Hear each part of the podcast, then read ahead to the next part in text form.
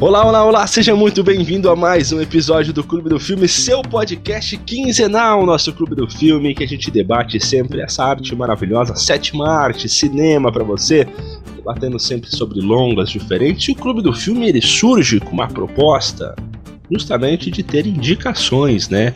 A gente faz parte desse clube, você, nosso amigo ouvinte, participa do clube com a gente e a gente tem sempre uma indicação diferente, de uma pessoa diferente, de um dos participantes, de você, nosso amigo ouvinte. Se quiser também pode indicar filme pra gente falar aqui no nosso podcast, lá pelo Instagram oficial Clube do Filme, e com isso a gente acaba saindo da nossa zona de conforto, acaba assistindo um gênero que a gente não é habituado a assistir e vem aqui, bate no peito para falar bem ou falar mal deste filme aqui cada 15 dias com você. Eu, Michel Martins, hoje na apresentação deste programa. Comigo também, Gabriele Welter.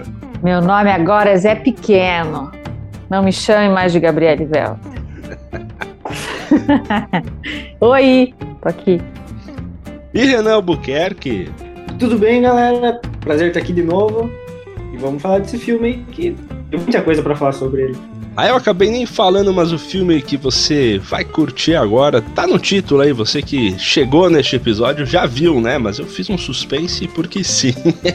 é Cidade de Deus e a gente vai acompanhar agora no nosso Clube do Filme.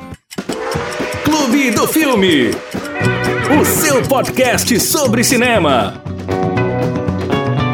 Antes de começar, deixa eu avisar você que vai ter spoilers, sim, neste episódio. 20 anos já de Cidade de Deus, então fica ligado que vai ter spoilers. Se você não assistiu, quer ter uma experiência livre de spoilers, né? Pega, pausa esse episódio, salva nos seus favoritos e volta aqui com a gente depois de assistir o filme. Se você é uma pessoa aí, não tem problema com spoilers, segue a vida, segue o baile, fica com a gente que a gente vai falar agora sobre Cidade de Deus. Já vou trazer aqui a sinopse do filme, como eu que fiz a indicação. Eu vou ler para você do nosso patrocinador não oficial, aqui não monetizado, que é do Adoro Cinema, a sinopse, que diz o seguinte: Busca Pé é um jovem pobre, negro e muito sensível que cresce em um universo de muita violência. O Buscapé, ele vive na Cidade de Deus, uma favela carioca conhecida por ser um dos locais mais violentos da cidade. Amedrontado aí com a possibilidade de se tornar um bandido, o Buscapé acaba sendo salvo de seu destino por causa do seu talento como fotógrafo, qual permite que ele siga a carreira na profissão. E através do seu olhar e através da câmera do Buscapé que a gente tem a análise aí do dia a dia da favela, onde ele vive, onde tem a violência e ela parece ser infinita. Essa é a sinopse do Cidade de Deus. Interessante, né? Vamos começar já pé na porta aqui para falar do Cidade de Deus. Essa escolha do Buscapé ser o protagonista, ela é legal, ela é bacana? O que vocês acham? Eu acho que é super, é, super legal, né? O, o, o, filme ele é baseado num livro, né, que tem o mesmo nome no Cidade de Deus, e o Buscapé não é um personagem é, tão relevante assim, né? Ele, inclusive, é um, é, é um menino branco, né, originalmente na história do livro, e depois, quando ele foi sendo quando esse roteiro foi sendo adaptado, né, para o cinema, e aí tem uma construção de várias mãos o Buscapé começa a ganhar esse papel de amarrar as várias histórias que estão no livro.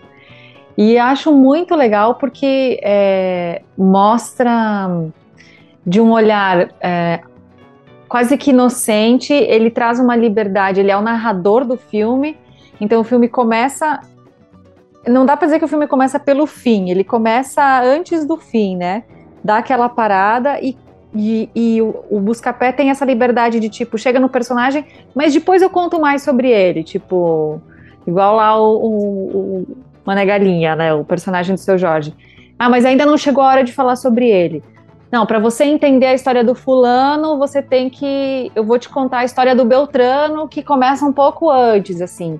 Então eu acho que foi uma solução muito legal que eles encontraram de conseguir conectar as várias histórias que tem no livro com a, com a história original, que são várias histórias, né, baseadas em fatos reais, né, enfim, não, não necessariamente fidedignas, mas que tem muito de, de realidade, sim.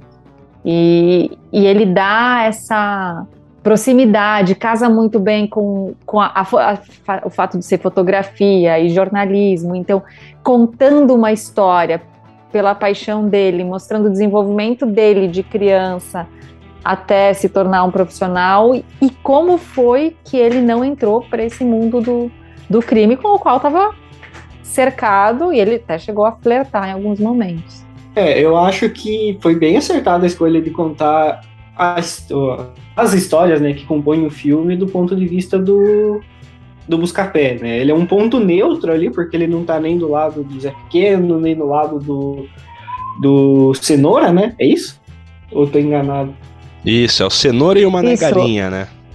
É, Isso. que é da metade pro final do filme, porque antes disso tem o trio Ternura, não sei o quê, enfim, mas, mas é que o forte do filme é mesmo a disputa entre essas duas gangues, né?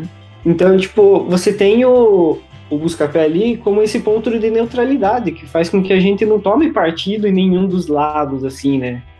Então, isso para mim torna o filme mais como que eu posso dizer, mais direto ao ponto, assim, sabe? Porque ele não tem problema em falar de um lado e falar do outro, e mostrar a perspectiva de ambos os lados, né? E muito interessante, né, que o Buscapé se torna nós vivendo naquela realidade, né? Ele é apenas o cidadão que está no meio do fogo cruzado.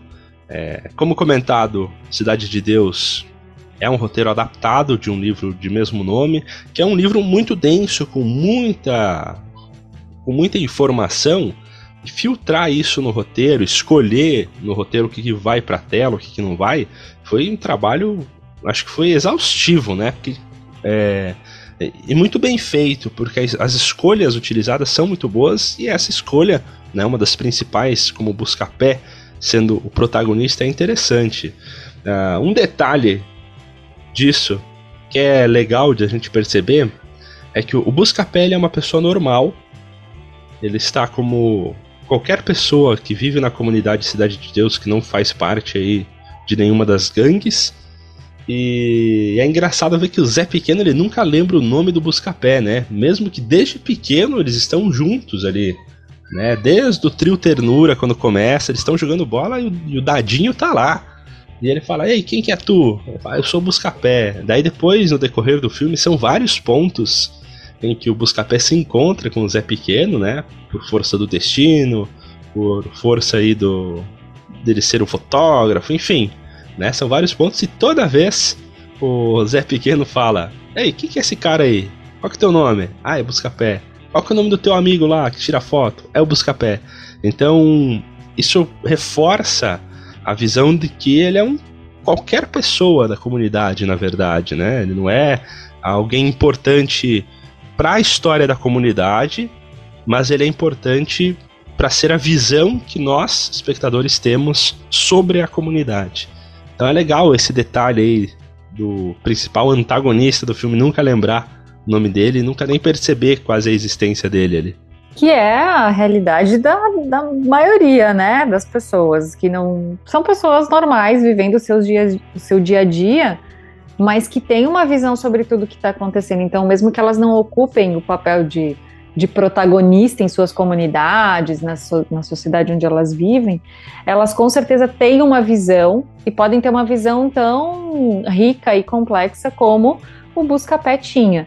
E eu acho que é esse o fator que faz com que. Porque é meio que a história da vida dele, né? Ele consegue construir a, a linha do tempo casando a história dele com a história da favela, o que torna um, um discurso, digamos assim, muito mais próximo para quem está assistindo. A gente consegue, a gente tem alguém para se colocar no lugar, né? Isso que o Renan falou de, de um, do personagem neutro é muito bacana, porque quando você está conhecendo a história, e claro que a gente adora tomar um partido, mas é muito mais fácil você olhar de fora mas você precisa ter um personagem para se identificar e ele que faz esse essa amarração e esse papel. Aproveitando para que a gente está falando aí sobre o roteiro, da dificuldade que foi a montagem desse roteiro, de escolher as coisas certas, a montagem do filme também, ela se sai muito bem. Eu acho que o roteiro ele acaba sendo muito assertivo, porque na verdade é uma aula, né, de cinema este filme. Ele traz diversos é, ideias diferentes, diversas montagens diferentes e o roteiro ele brinca muito com essa sensação, já que tem um narrador, né, o Buscapé, o narrador da história, em que ele vai contando aos poucos a história e só que não se torna cansativo e nem enjoativo. Tem um exemplo de uma cena que que é muito interessante o jeito que ela foi utilizada, que é quando o Zé Pequeno fala a frase famosa dele, né? O, que ele não é mais o Dadinho, que agora ele se chama Zé Pequeno, que ele tá tomando a boca dos apês lá do Neguinho. E essa cena, cada vez que ela volta para a história, ela aparece três vezes na montagem do filme, sempre no ângulo de um personagem diferente, né? Ora é a visão do Buscapé, ora é a do Neguinho, que era o dono da boca, e depois na visão do Zé Pequeno por último. E é legal porque ela acaba não se tornando enjoativa essa cena. É, porque cada vez que ela aparece, ela está num contexto diferente, porque está na visão de um outro personagem, né? Então você acompanhou até aquela chegada, até aquele ponto. E. Ponto assertivo, porque essa é uma das cenas que mais me chamou a atenção. Claro, tem a frase mais famosa do filme, né? E, essa questão de colocar três vezes, aparecendo a cena, sempre numa visão diferente, é muito bacana. Cara, eu acho que esse filme ele acerta num outro ponto. Aí eu já não sei se pega roteiro ou vai mais para direção, mas o fato dele contar várias histórias, né, são vários personagens, é muito né, no filme. Uh, e ele contando várias histórias, mas que cada uma acaba completando um outro aspecto da história, em algum outro ponto você fala, ah, aquilo, a, a Gabi já comentou sobre isso mais ou menos ali em outro momento, mas eu acho isso um baita acerto do, do diretor, do, do roteiro, em conseguir encaixar todas essas histórias e fazer, tipo, que qualquer telespectador consiga entender o que está acontecendo ainda, sabe? Porque é muito fácil de se perder quando tem muita coisa, né? Muita informação, muito personagem. Eles trabalharam alguns anos nesse, nesse roteiro, embora tenha sido a primeira, o primeiro rascunho foi feito em tempo recorde, ali em menos de um ano, o que, pela complexidade, né? Eu não li o livro é, Cidade de Deus, mas eu, eu vi algumas resenhas sobre, que falava dessas histórias mais soltas, é, e aí, pra, imagina você querer construir, porque tem infinitos personagens, e ainda assim, né, o, o filme ele tem muitos personagens, ele tem uh, ah, 60 atores principais, 150 atores secundários, 2.600 figurantes. Mas se você contar a história, né, se você fosse pegar a história do livro, né, porque é um filme de roteiro adaptado, ele tinha ainda mais personagens. Então, alguns personagens foram fundidos, tipo algumas histórias que eram de personagens diferentes é, integraram o mesmo personagem. Então, foi uma construção que eles começaram a, a, gravar o filme a partir do quarto tratamento do roteiro. E depois disso, o roteiro ainda foi sendo é, amadurecido, trabalhado, enfim. Então, um trabalho minucioso, um trabalho complexo e muito, muito bem feito. Então vamos deixar aí registrado os parabéns para Braulio Mantovani, né, que foi o responsável pelo roteiro. É, ele teve como se disse, né, teve um tempo a mais aí para trabalhar no roteiro. Ah, claro, esboço inicial, mas foram mais de quatro anos aí de trabalho neste filme. Em todo o trabalho, a gente vai se aprofundar mais para frente aí o trabalho de workshops nas favelas para atores, o, o, como eles trouxeram o pessoal da comunidade. Então, durante esse tempo, todo esse trabalho, o roteiro ele vai sendo alterado, ele vai sendo adaptado, ele vai sendo melhorado, mas né? Parabéns que você pegar um conteúdo tão extenso quanto um livro que conta quase de forma documental, né? Muitas coisas sobre o crescimento de uma comunidade inteira e conseguir filtrar e escolher certinho o que, que vai, qual que vai ser o tom. Uh, conseguir incorporar um personagem tão importante para o filme quanto é o Buscapé, é de dar os parabéns aí pro Braulio Mantovani. Palminhas!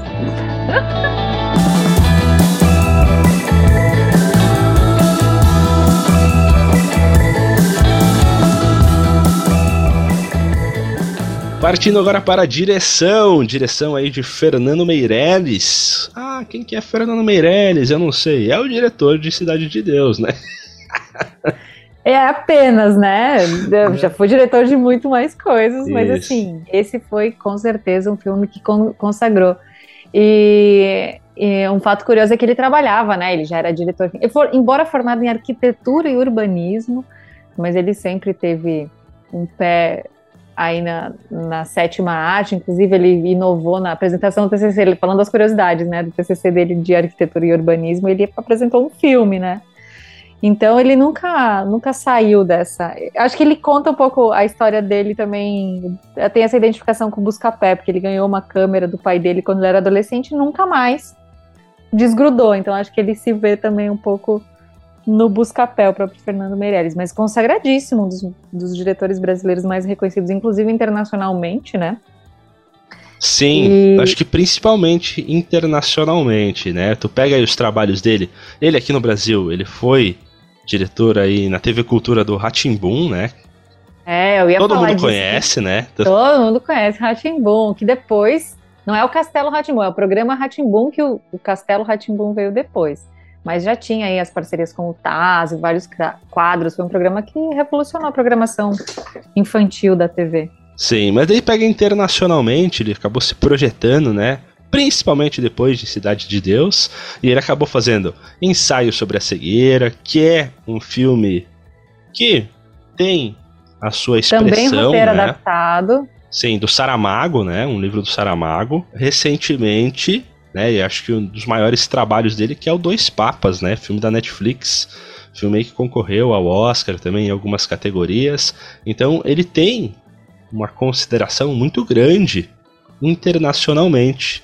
E foi esse filme, eu acho que Cidade de Deus, foi o filme que ele largou a publicidade, né? Ele trabalhava muito com filmes publicitários em São Paulo, e é o filme que, pela complexidade, pelo trabalho, por ser considerado um dos melhores filmes eh, dos últimos tempos, né? Um dos melhores filmes da, da história do cinema brasileiro, eh, projetou ele internacionalmente, teve a indicação a quatro categorias do Oscar, ele ficou conhecido e foi desenvolvendo muitos, muitos trabalhos, né?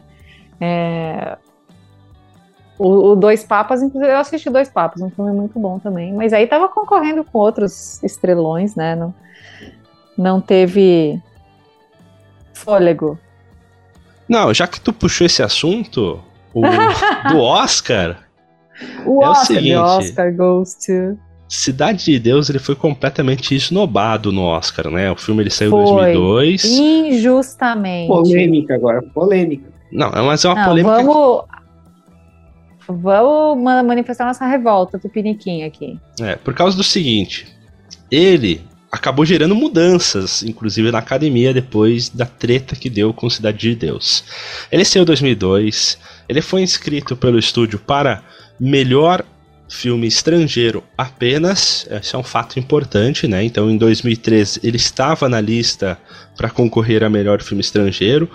Como o pessoal tava meio, sei lá, azedo, tá- o pessoal tava aí meio do avesso, o pessoal da academia, os velhos da academia, né, na época, eles acabaram, diz que as histórias acabaram nem assistindo o Cidade de Deus nas sessões que foram preparadas para o pessoal, né, votante aí da academia, enfim. Por eles acharem muito violento o filme, por eles acharem, né, enfim, eles não, não foram com a cara do Cidade de Deus e acabaram nem assistindo, e o filme não foi nem indicado ao melhor filme estrangeiro. O que é um absurdo, isso em 2003. Depois deu muita treta, deu confusão, mudaram, falaram: não, gente, filme que tá no Oscar, vocês têm que assistir até o final, sim. Como que você vai avaliar se o filme é bom ou ruim se você nem assistiu até o final? Né? Enfim. Aí o estúdio, né? A responsável pela distribuição internacional, que é a Miramax, né? Miramax que distribuiu também alguns filmes do Tarantino. Fica só uma curiosidade avulsa aqui. Depois dessa revolta, eles falaram: caramba, mano, tô dando sacanagem com a gente. Pô, um baita de um filme, um filme muito bom. Os caras não quiseram assistir porque sim, né? Então vamos escrever no Oscar de 2004, né? Próximo ao Oscar. Fez sessões para estar elegível ao Oscar e acabou que ele teve que se inscrever em todas as outras categorias, menos o filme estrangeiro que ele já havia concorrido ao ano anterior. Então essa que talvez seria a categoria que ele estava mais suscetível a ganhar, né? Ele não pôde concorrer em 2004. E com isso vai lá ele, indicado a melhor diretor. Olha, do lado de Peter Jackson, do lado de Clint Eastwood, do lado de Sofia Coppola, Fernando Meirelles estava lá. Foi indicado também a melhor roteiro adaptado, foi indicado a melhor fotografia. E aí eu te digo, era o ano de Senhor dos Anéis, o Retorno do Rei, né, que levou 11 Oscars naquele ano. Então, sem Cidade... condições, né? Sem condições. Cidade de Deus é uma história triste no Oscar, na verdade, né? É um filme muito bom, é uma obra de arte brasileira, um dos melhores filmes já feitos aqui no Brasil, se não o melhor. Mas acaba que a nossa maior chance no Oscar não ganhou por causa de uma sacanagem dos velhos da academia. oh, o Michel tá pistola. Sacanagem. Revoltado. Cara, sabe, mas sabe aquela Cidade de Deus é, é aquela não sei se é síndrome do vira-lata, não, não sei o que, mas aquela história que parece que não, não era para dar certo, porque assim, não, o filme deu certo. Também concordo com você que é um dos melhores, se não o melhor filme já produzido aqui no Brasil. É, mas assim, é tanta né, zica e tipo, uma, claro, uma vontade da, da academia que é muito questionável, inclusive, outra polêmica agora que vai mudando ao longo dos anos, que é com serviços de streaming, eles, a gente percebe que eles demoram muito para mudar uma opinião. Então eu entendo o, o peso que você coloca em os velhos da academia. É, que entenda-se, gente, se você pegou esse episódio agora, não é, o, não é o tiozão do CrossFit, tá? É os velhos da academia do, do Oscar. Essa me pegou desprevenido, desculpa. pouquinho de descontração aqui. Mas é, é, é, um processo que eles, eles são muito conservadores, né? Tipo, para mudar uma opinião, tá começando a mudar agora. Mas é uma, uma lástima pro Brasil mesmo, tipo, poxa, é muito pior que o 7 a 1 de verdade, assim. Vê uma obra-prima dessas e 2002 não deu, tentou de novo 2004, mas aí poxa, Senhor dos Anéis é, é fogo. E aí tu se questiona, né? Pô, o filme que. É, a, acontece a mesma coisa que aconteceu com. Acaba que é o mesmo tom que é o Parasita, né? Que foi ali em 2019, se eu não estou enganado a data. Filme Cidade de Deus, ele não pôde concorrer a melhor filme estrangeiro em 2004, né? Aí tu pega, vamos assim, um mundo hipotético, né? O próprio ano de 2003 uhum. aí, né?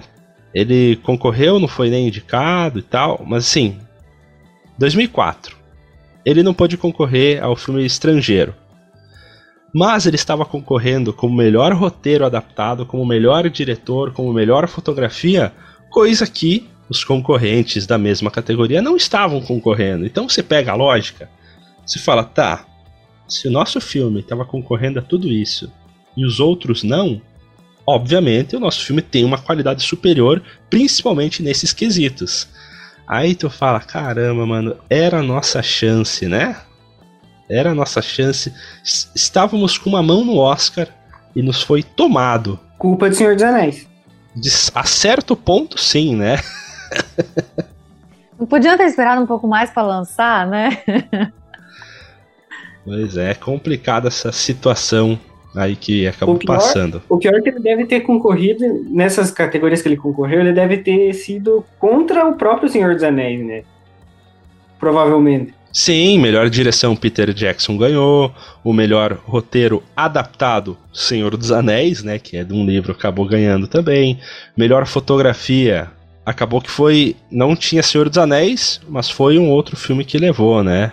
Que foi um filme aí com Russell Crowe, eu não vou saber agora o nome em português, que tá só em inglês aqui para mim. E melhor edição e montagem, que é muito bom. Né? Cidade de Deus tem uma, uma edição e montagem sensacional, acabou que perdeu aí pro Senhor dos Anéis também, né?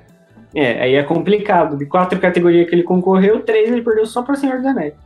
Perdeu assim, E ó, aí, só pro filme mais premiado da história, né? não, exato. Só. E aí vamos falar em o filme mais premiado da história, o número de o, a- o orçamento do filme, sabe? Porque vamos combinar que orçamento de, de- eu não sei qual era o orçamento de Senhor dos Anéis, mas de do Cidade de Deus foi 8,2 milhões, o que é tipo de reais, o que pro nível do cinema internacional é baixíssimo, assim. Senhor dos Anéis, 95 milhões de dólares. Não, de dólares. Então, cara, faz a conta. Não sei a cotação que tava o, dólar naquela época, mas hoje seria, sei lá, cinco vezes mais. Um, um filme de pouca, 500 então. milhões, um filme de 500 milhões contra. Tudo bem, eu também não fiz a atualização monetária dos 8 milhões, mas, pô, impossível. Impossível. Assim, milagre, né? Não, calma lá, eu não entendi nada dessa conta que você fez. Não, é que você falou 90 e poucos milhões de dólares, o que daria, nos padrões atuais, daria, convertendo para reais, daria cerca aí de 500 milhões de reais, o orçamento do filme. 500 milhões de reais. O Ah, orçamento entendi. de Cidade de Deus era de 8,2 milhões de reais. Não, é que eu fiz, ó, na minha cabeça, eu fiz o contrário. Eu peguei e converti os 8 milhões numa cotação da época, seria aí por volta de uns 2, 13 milhões de dólares. Né? Lá em 2002, nossa moeda estava um pouco mais é, valorizada. boa, melhor fazer a conta assim. Aí só, se, assim. se tu arredondar, foi 100 milhões pro Senhor dos Anéis e foi uns 2 milhões pro Cidade de Deus, 2% aí do orçamento, né? Exato. Então, assim, ó. Merecia mais que Senhor dos Anéis, hein? Te falar. Cara, só ouvindo vocês falar isso, a única coisa que eu tiro é que o mérito do, do filme, né, de Cidade de Deus estar lá, é muito maior, né? A meritocracia não funciona, porque assim, ó, deveria ser do para meritocracia funcionar é do ponto de partida que você sai e não do ponto de e aonde você chega, né, no resultado final, mas é o que você fez com o pouco recurso que você tem. É assim que deveria funcionar, mas não é assim que funciona, né? No, no fim do dia a premiação é para quem entregou melhor o, o trabalho que mais impressionou, né? E deixa eu me posicionar aqui que o filme do Senhor dos Anéis é muito bom, tá? A gente não tá falando mal do filme aqui, não. Não, não. A gente não tá falando mal, né? ou que não merecia as premiações. A gente tá fazendo a comparação com a realidade de Cidade de Deus.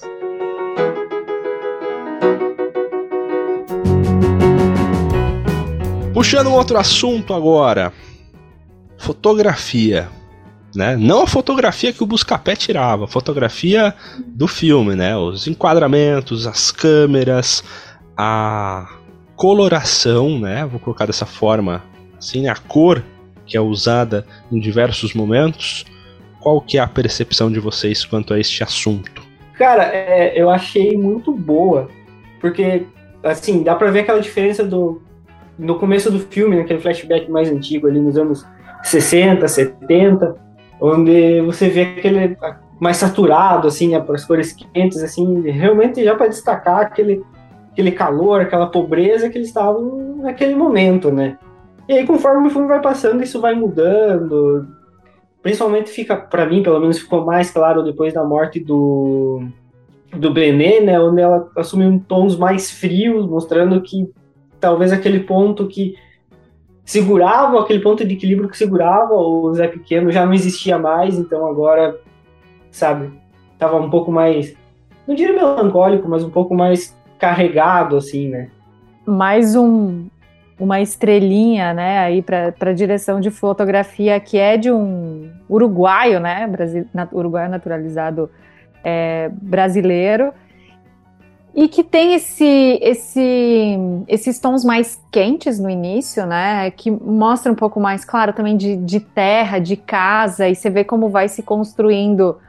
É, as casas vão se transformando em, em mini prédios, assim, na favela.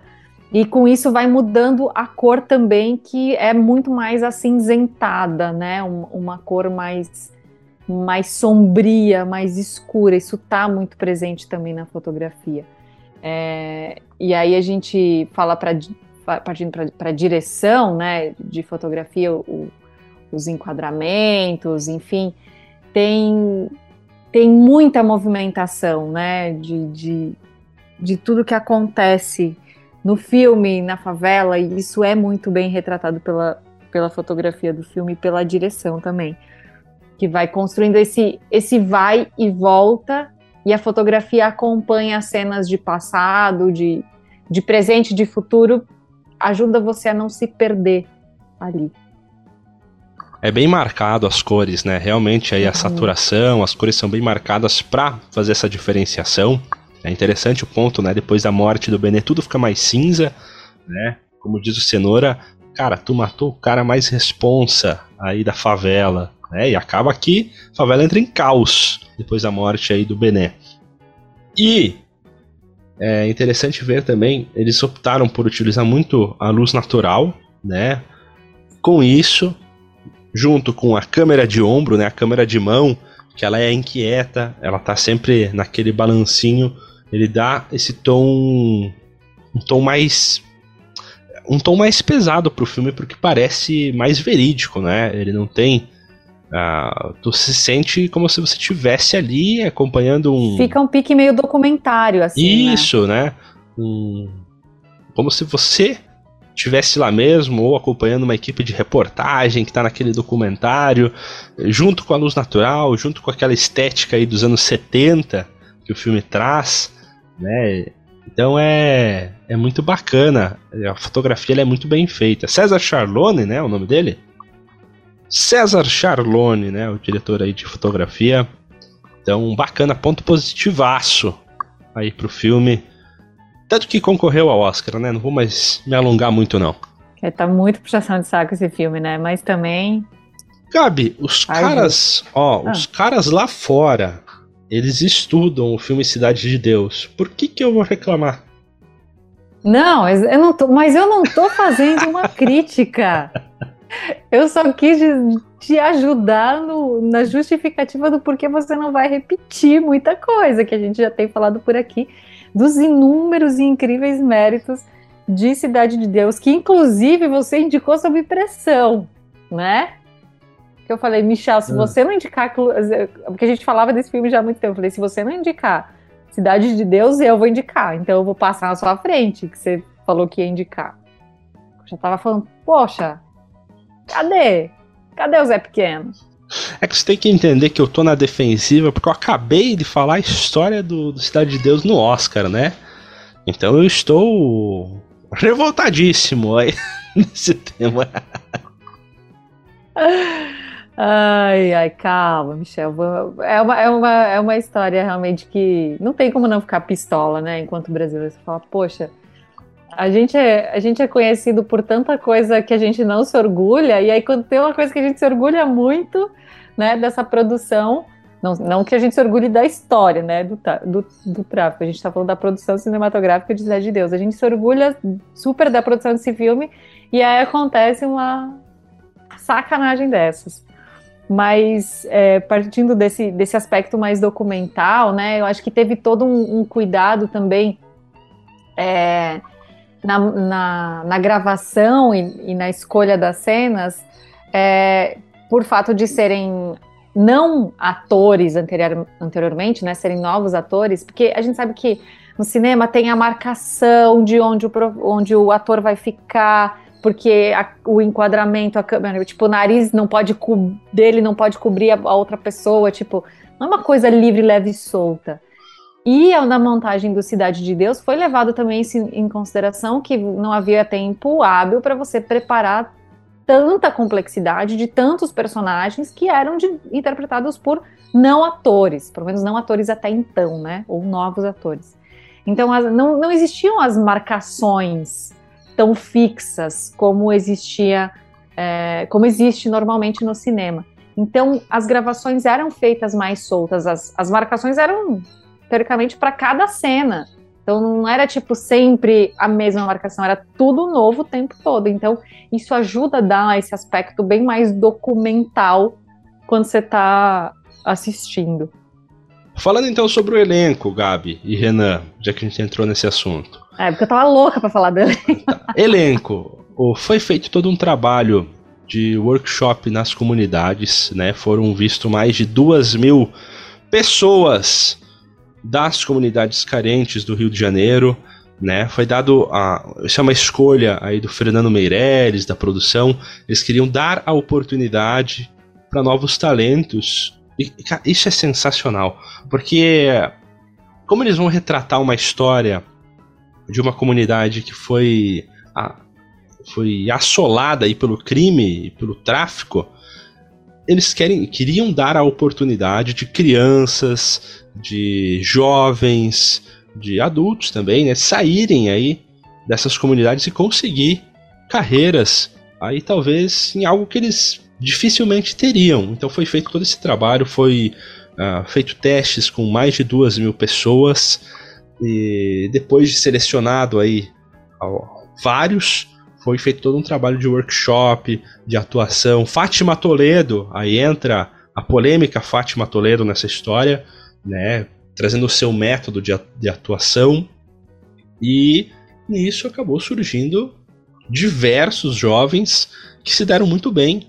uh, tanto no cinema nacional quanto na atuação, né? Teatro, novelas, enfim. É, mas é, eu acho que é importante a gente ressaltar também que não tem só esse ganho, esse ato de caridade, digamos assim, né? A gente não, não, não é somente isso.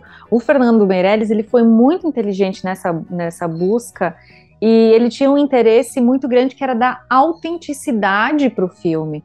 Porque, primeiro, não existia tanta representatividade negra é, na, no cinema, na TV, entre atores, entre artistas, e os que tinham não conheciam tão bem a realidade da favela, do morro, dos lugares onde o crime organizado atuava, quanto esses, esses jovens que depois tiveram essa super oportunidade de seguir na carreira artística, né?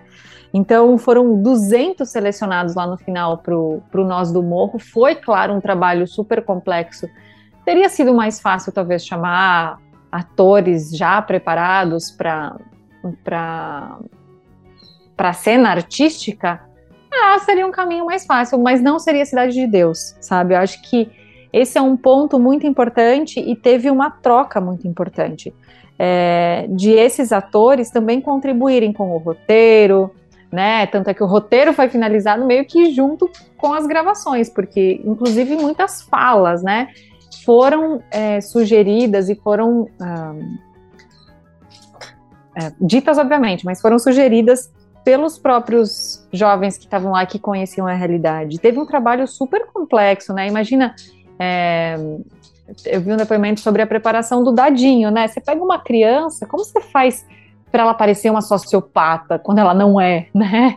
Tipo, tinha que ter uma raiva, tinha que ter uma, um, incremento ali de, um, de uma criança que não era, não era sociopata e não era um ator para se tornar o, o, dadinho. Então tem uma uma preparação muito boa, eu acho que tem méritos. Eles pagaram, inclusive, eles fizeram essa oficina para esses 200 atores que, que, que foram para a oficina Nós do Morro, né, que foi esse projeto criado no, no, Cidade de Deus. Eles pagavam, inclusive, o transporte, davam alimentação, é, adaptavam os horários, porque aí tinha escola, enfim, é, a distância, faziam essas oficinas em lugares diferentes. É, e tem uma. Um, eu estava assistindo, não tem muito tempo, uma entrevista do cara. É, do Charles Paravente, que faz o Sam lá, o fornecedor de armas. É, e ele fala que, literalmente, imagina, eles foram 2.600 figurantes, 150 atores secundários e 60 principais. Então, tipo, precisava de muita gente. E ele falou que ele foi escalado para o filme, literalmente assim, ele estava gravando um outro negócio, e aí o Fernando Meirelles, acho que foi que, que chamou ele e falou. Tipo, ele, ele perguntou pro, pro Meirelles: tem algum papel para eu fazer? Não, tem sim, vem aqui, faz não sei o quê. E foi assim, sabe? Tipo, porque você começa a contar a quantidade de personagens, é muito grande. Então, acho que um, o impacto de Cidade de Deus ele extrapola o cinema, né? É um impacto que vai para as comunidades, para as pessoas, enfim, para esses projetos e de representatividade também. É, seguindo do ponto ali que você falou, que vários, vários momentos teve ajuda dos próprios atores, né, para algumas cenas. Uma que eu acabei uh, vendo alguma coisa sobre que, que eu achei genial é aquele momento antes do ataque do grupo do Zé Pequeno, onde eles rezam, sabe? Porque ele, isso não estava no roteiro, eles só né, não, não ia ter essa cena deles rezando, mas um dos, dos figurantes ali do grupo, que fazia parte do tráfico, ele fala, não, mas antes, de, do, antes da gente fazer os ataques, a gente reza, então vamos rezar. E rezou e ele puxou a reza, e por isso que sai todo né, toda, toda esquisita, toda errada, porque é o jeito que ele sabe, o jeito que ele aprendeu, e ele faz isso natural. E acabou entrando no filme, mostrando que os atores não só estavam lá atuando, mas também eles ajudaram muito na composição do, dos personagens, do, do, próprio filme em si, né? É, e isso entra no, no método Fátima Toledo, né? Ela, ela incentiva muito essa questão aí da improvisação, né, do teatro, e. E é interessante ver o resultado, né? Pra. Completando aí o que a Gabi falou anteriormente aí sobre o Douglas Silva, né? Que é o ator do Dadinho. Como que faz essa criança ficar com tanto ódio, com tanta raiva? Uh, ela pediu pro ator do Marreco, que era o irmão do, do Buscapé, para que ficasse atazanando o Douglas Silva aí durante entre gravações, nos bastidores e na hora da cena lá que que o Marreco chega, dá um tapa na cara do Dadinho, fala: "Sai daí, mano". Depois ele vai acabar falecendo, né? O Dadinho vai atirar nele. Ali ele tava com raiva mesmo, né? Contam as histórias que de tanto ator atazanar o Douglas Silva, chegou na hora da gravação lá, ele já tinha aquela, pô, mano, o cara vai vir aí, o cara chega a dar um tapa na cara de verdade.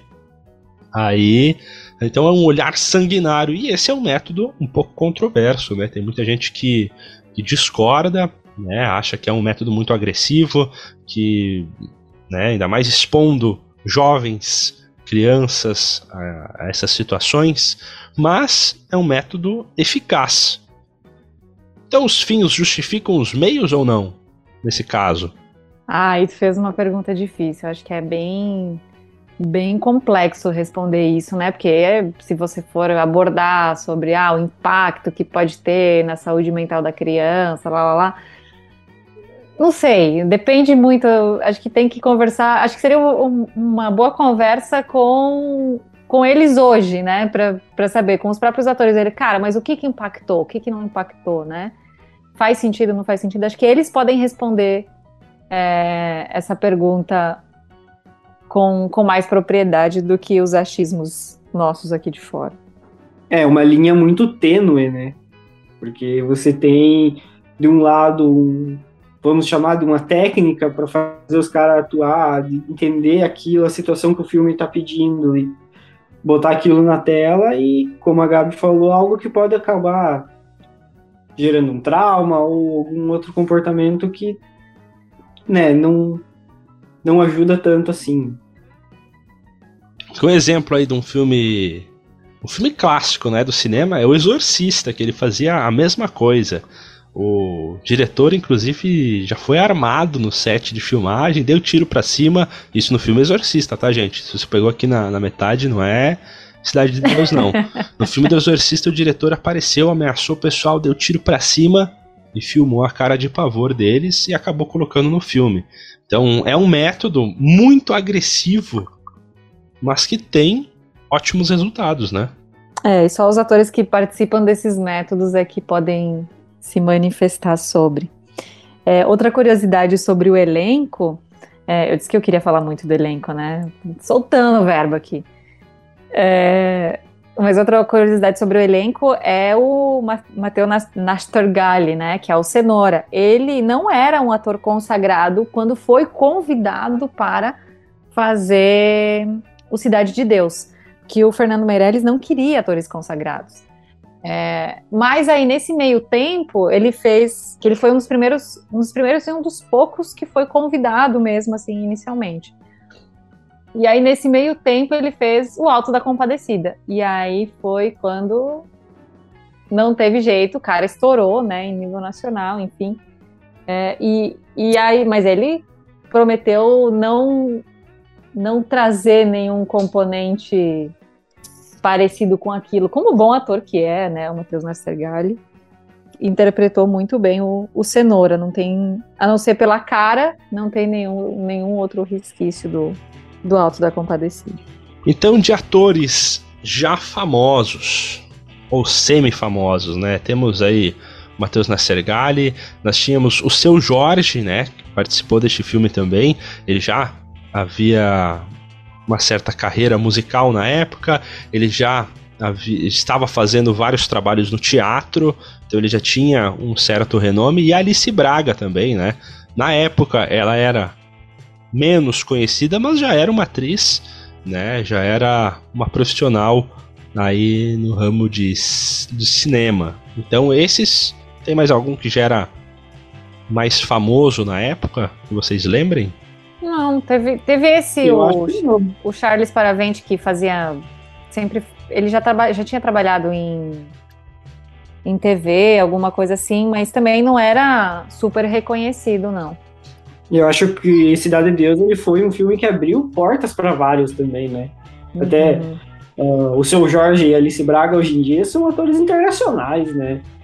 Então foi, foi um filme que trouxe várias coisas pro Brasil que é. Não foi só o Oscar. Projetou eles, né? Isso.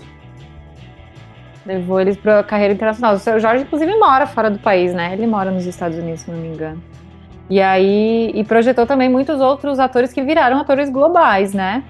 É o, o Jonathan Hangensen, o, a Roberta Rodrigues é uma que ficou super famosa na, fazendo novela da Globo. O Thiago Martins também. São atores que se consagraram e foram para a TV, para a telona, para a telinha, para o teatro e que saíram desse, desse projeto, né, desse filme. Os atores que vieram do, do projeto Nós do Morro. Vocês encontraram o Thiago Martins fácil durante o filme? Sim, de cara, né? Eu não.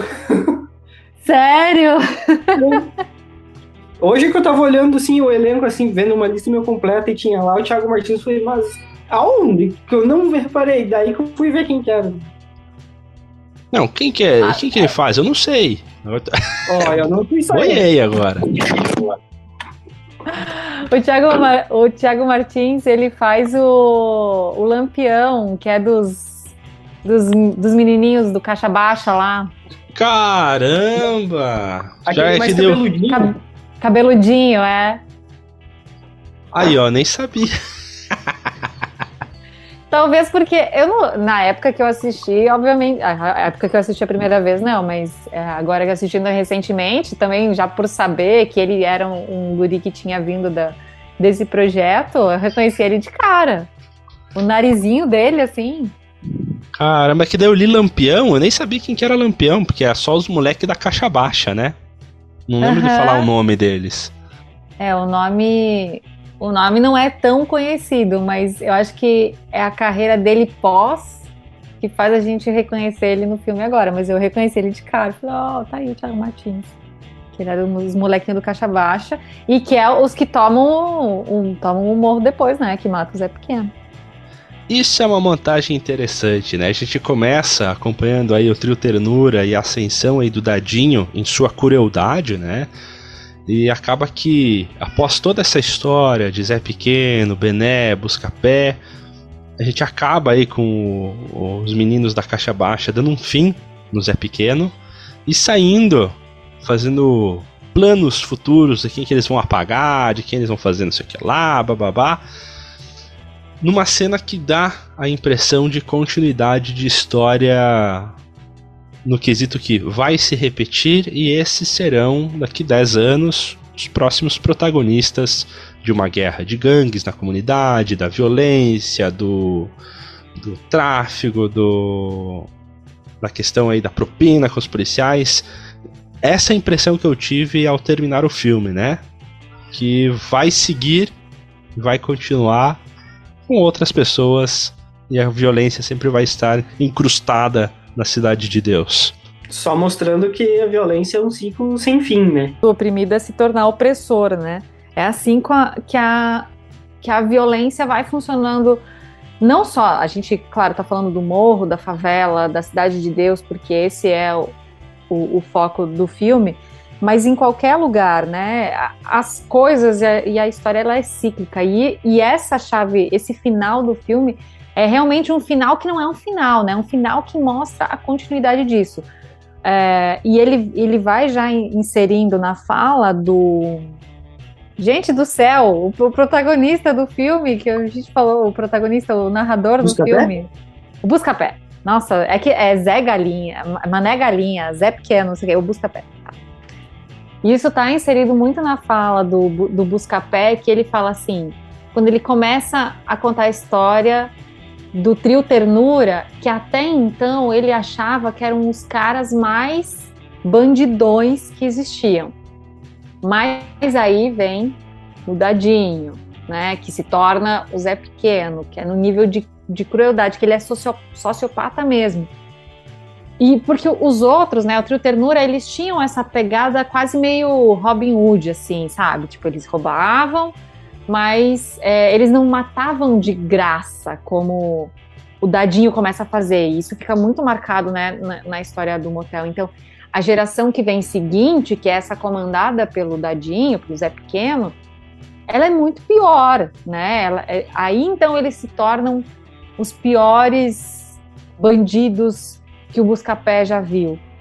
E aí você termina o filme com você se perguntando: caraca, mas depois de tanta violência, tipo, tudo o caos que virou, o, esses meninos do Caixa Baixa foram torturados pelo Dadinho, tipo, aquela cena do quer no pé ou na mão, no pé ou na mão. Gente, me corta o coração ver aquelas crianças. Aí eu fiquei pensando na preparação dos atores, sabe? Me corta o coração ver aquelas crianças chorando lá na parede, tendo que escolher se vai ser no pé ou na mão, assim, um nível de crueldade e o que que, o que que isso representa na mente dessas crianças que veem isso, que, assist, que assistem esse tipo de cena, né? Falando de vida real.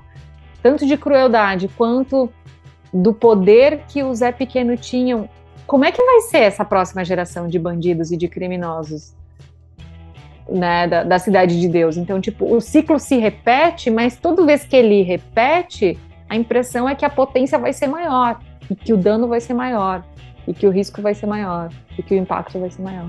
Então é genial, assim, genial. Me deixou assim, deixa a gente assim muito impactado.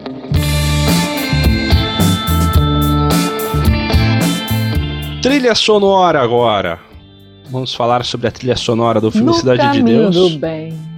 É bom, né? A trilha sonora é que ela tem uma mescla aí de músicas autorais para o filme Cidade de Deus e músicas que foram acrescentadas, né? Músicas como Metamorfose Ambulante, do Raul Seixas, que se encaixa aí na, na história aí do Bené, né? Que ele está mudando, sofrendo a sua metamorfose. Tem músicas aí do Seu Jorge, do Tim Maia, Cartola.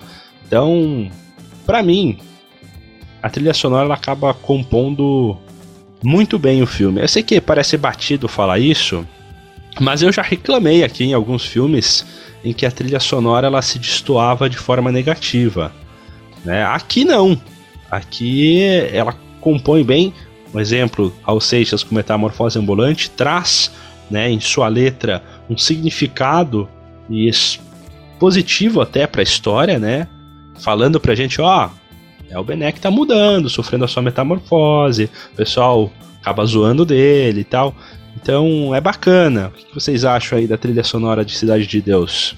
É chovendo molhado, né? Mas repetindo o que você falou, eu acho que encaixa super bem, é muito bem utilizada, valoriza, né?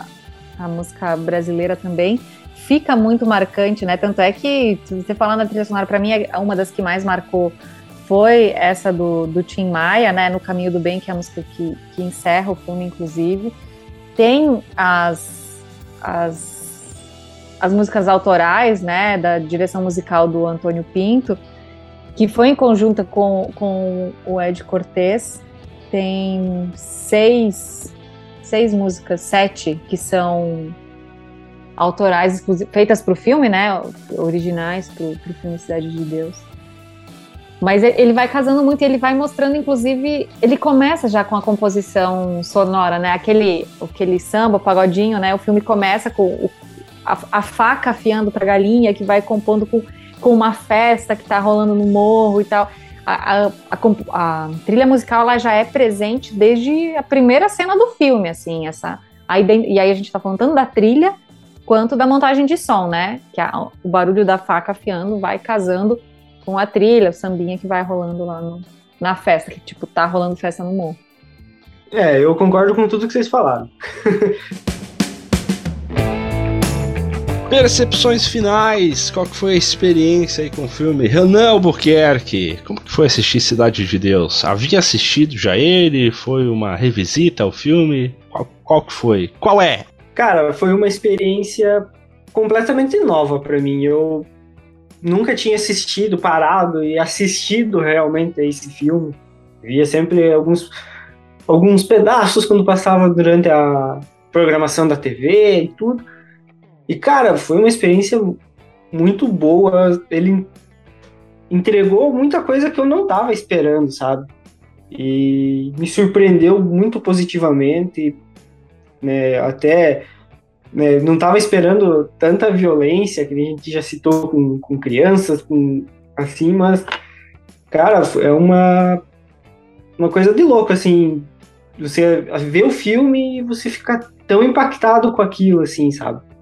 Foi algo que, não sei se chegou a acontecer com vocês também, é a primeira vez que vocês assistiram, mas comigo foi muito isso, sabe? Tipo, caramba, isso tudo que tá acontecendo é, sabe, é demais, assim, Gabriele Welter. Bom, eu já tinha assistido é, o filme, acho que umas duas vezes, mas quando eu era bem jovem. É, e é muito legal, né? E assim, acompanhei algumas repercussões e tal, assisti, acho que logo depois do, do lançamento, eu estava no ensino médio, assim, quando, quando eu assisti.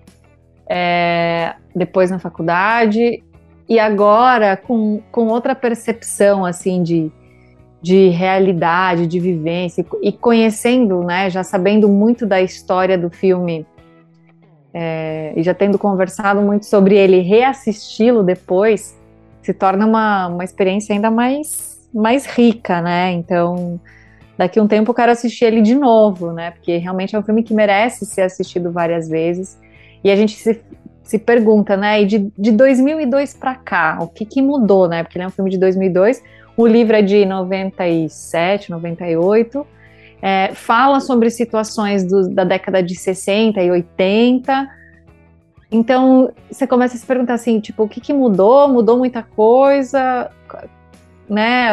Olhando para a sociedade, enfim, para as realidades mas ele é um filme que ele traz um, um nível de complexidade, uma quantidade de questões infinitas, assim, é, do porquê que as pessoas entram no crime, no mundo do crime, por exemplo, né? Você vê os momentos em que o Buscapé flerta em, em, em pegar uma arma e o pai dele proíbe, é, o quanto o pai, de, o pai dele não aceita aquele filho que virou bandido, né? Que era do, do trio Ternura ainda no começo do filme. É, ao mesmo tempo, o, o Mané Galinha, ele não, ele era cobrador de ônibus e ele, e ele era um cara tipo uh, sangue bom, assim, né? Como diz na gíria. E ele e aí os meninos vão tentar assaltar, tipo aquele momento que o Buscapé e o amigo estão flertando com o mundo do crime, eles tentam assaltar, mas você vê que eles não conseguem, assim, tipo, o que que tem neles? Qual, quais são os valores? Foi o acaso? Ou são alguns valores que eles têm mais fortes que aqueles que entraram no mundo do crime, né? Porque ele chega na, na padaria assaltar a padaria, mas, poxa, a menina era tão bonita, dá o telefone dele, o, né, o telefone dela para ele. Aí, não, agora vai ser no ônibus. Aí o cara fala: não, sai do morro, isso não é vida, não sei o quê.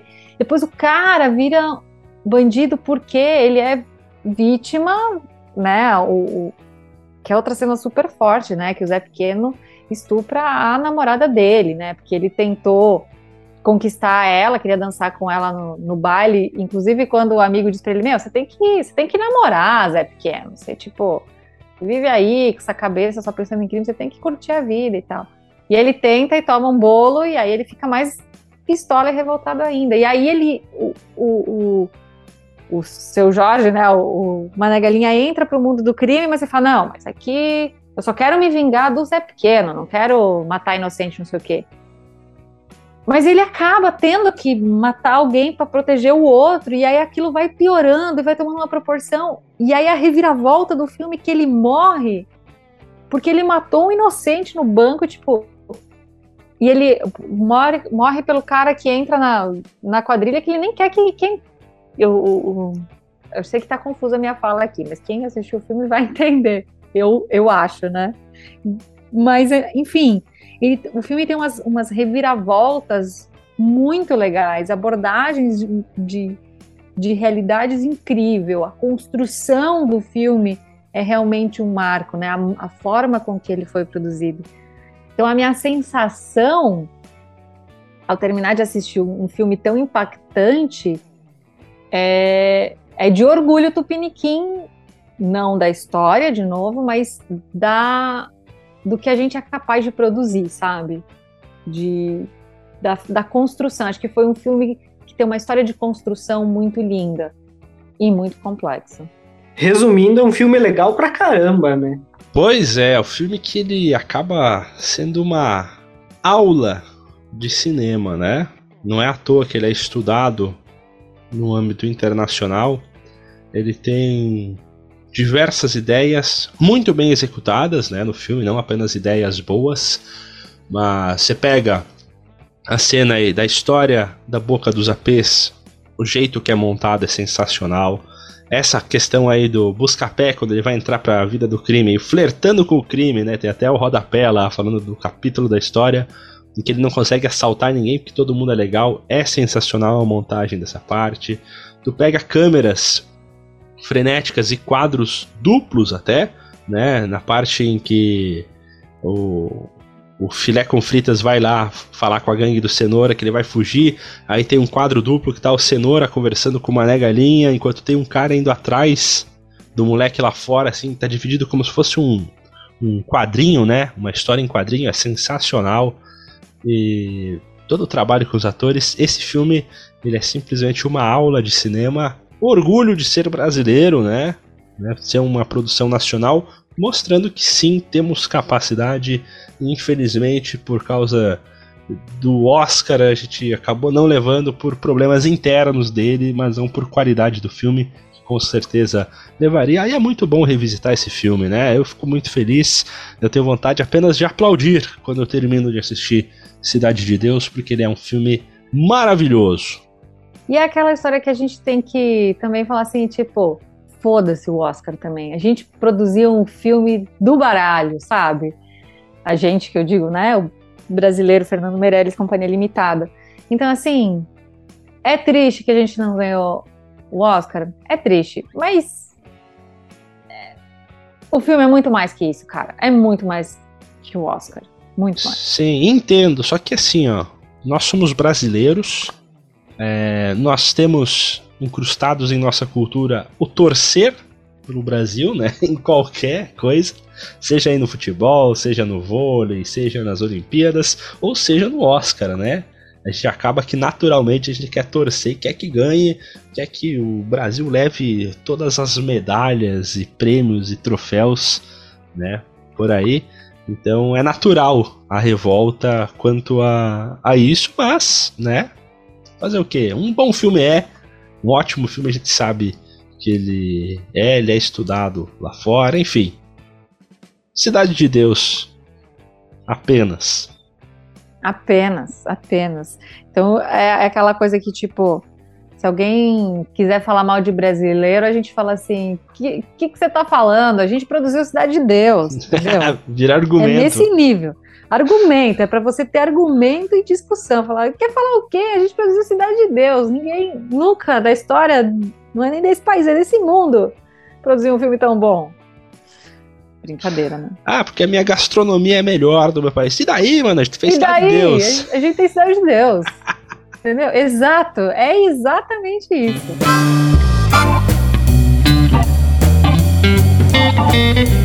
Agora, Renan Buquerque e Gabriele Welter. Para o próximo episódio, a culpa e a pressão cairá sobre os ombros de Gabriele Welter. Qual será a indicação? Agora eu quero ver. Ah! E agora? Eu tô aqui na minha listinha. Tem tanto filme que eu quero indicar, mas eu vou com Father, Anthony Hopkins. Olha, só porque a gente falou aí de Fernando Meirelles, ele fez um filme chamado 360 que é com Anthony Hopkins. Puxei um, hum. puxei um fato. É, a gente é. sempre puxa um fato. Qual, qual, foi o filme? Eu teve um, um, seu que eu também falei assim: ah, você tá. Puxou esse filme. Ah, o Labirinto do Fauno. Que eu também puxei o gancho, que era porque tá, ia sair o Pinóquio do. Ah, esqueci o nome do diretor. Enfim. Do Del Toro. Del Toro, exatamente. Obrigada. Então, o filme escolhido foi o filme Meu Pai, né? Father, em The Father, né? Em seu título original, filme de 2020, um filme que você encontra na Paramount Plus, Amazon Prime Video, YouTube para alugar e Apple TV para alugar também. Um filme aí dirigido por Florian Ziller, ou Zeller. Perdão aí a pronúncia equivocada se eu errei, mas falei das duas formas para talvez as duas estarem erradas. falei das duas formas. Provavelmente tá, né? Muito provavelmente. Então, um filme aí que conta do elenco com Anthony Hopkins e Olivia Colman, né? Que é a queridinha ah, de Gabriele Welter. E a gente acompanha daqui 15 dias aqui no nosso Clube do Filme. Até lá! Beijo, tchau! Valeu, até a próxima!